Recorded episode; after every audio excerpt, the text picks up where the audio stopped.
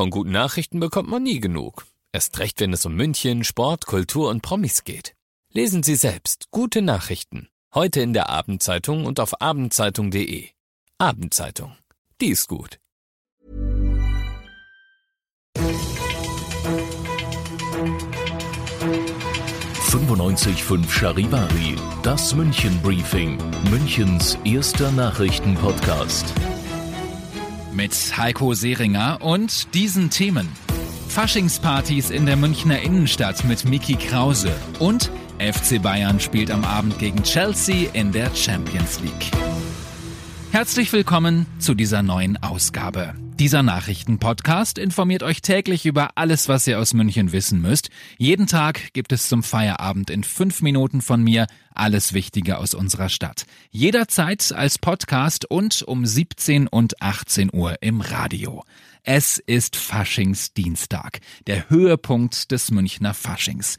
Die Stadt ist voll, es werden von Jahr zu Jahr immer mehr Menschen und bei den Bühnen in der Fußgängerzone ist viel los. Charivari München Reporter Oliver Luxemburger. Wie war der Faschingstag in München? Ja, also endlich hat's mal nicht geregnet, kein Schnee, kein Regen. Es war auch nicht so kalt wie sonst in den letzten Jahren. Die Stimmung ist überall ausgelassen und echt fröhlich. Partysänger Mickey Krause ist auf den Bühnen am Stachus und am Marienplatz aufgetreten. Die Marktfrauen tanzten am Viktualienmarkt und überall die Stimmung eigentlich echt klasse. Was sind denn die Trends in diesem Jahr gewesen? Drei Trends äh, sind zu beobachten. Tierkostüme sind super hip, also Schweine, Giraffen, Affen oder Kühe. Dann ganz klar Greta Thunberg, also Zöpfe, gelber Regenmantel und sogar das Protestschild auf Schwedisch konnte man im Paket im Internet bestellen. Außerdem habe ich heute mehrere Menschen gesehen, die als, naja, Coronavirus verkleidet gewesen sind. Das ist doch relativ grenzwertig. Einige haben halt schon einen sehr schrägen, makabren Humor. Charivari München Reporter Oliver Luxemburger über die Faschingspartys in München. Die Bayern-Fans werden vermutlich keinen Fasching feiern heute, sondern nach England schauen. In London spielt der FC Bayern gegen Chelsea. Es ist in der Champions League das Achtelfinal-Hinspiel.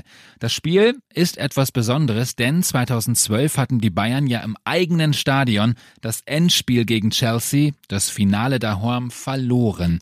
Anstoß ist nachher um 21 Uhr. Das Rückspiel in München findet am 18. März statt. Wir drücken die Daumen. Was gab es sonst noch heute in München Stadt und Land? Ein Taxifahrer ist in der Arnulfstraße überfallen worden. Ein Fahrgast hat versucht, den Rucksack des Fahrers zu stehlen.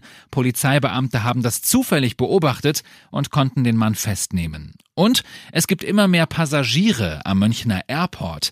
Das Bayerische Landesamt für Statistik hat heute mitgeteilt, dass letztes Jahr 3,7 Prozent mehr Menschen geflogen sind als im Vorjahr trotz Fridays for Future.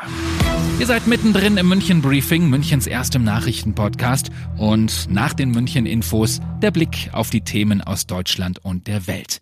Das Coronavirus breitet sich immer weiter aus.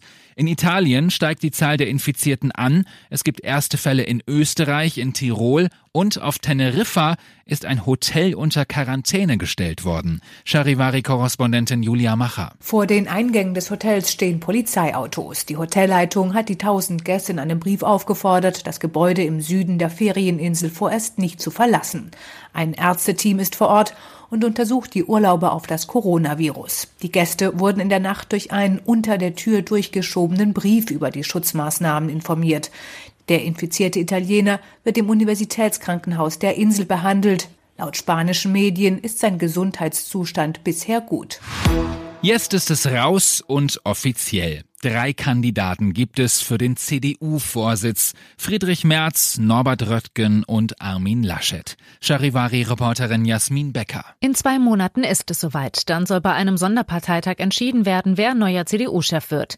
Wer auf jeden Fall nicht in Zukunft auf dem Parteithron sitzt, ist Gesundheitsminister Spahn. Er möchte lieber NRW-Ministerpräsident Laschet in seiner Kandidatur unterstützen. Damit haben sowohl Ex-Unionsfraktionschef Merz als auch der frühere Umweltminister Röttgen gegen ein starkes Duo anzukämpfen. Merz spricht von einem offenen Wettbewerb in der CDU. Diese Entscheidung sei auch eine Richtungsentscheidung.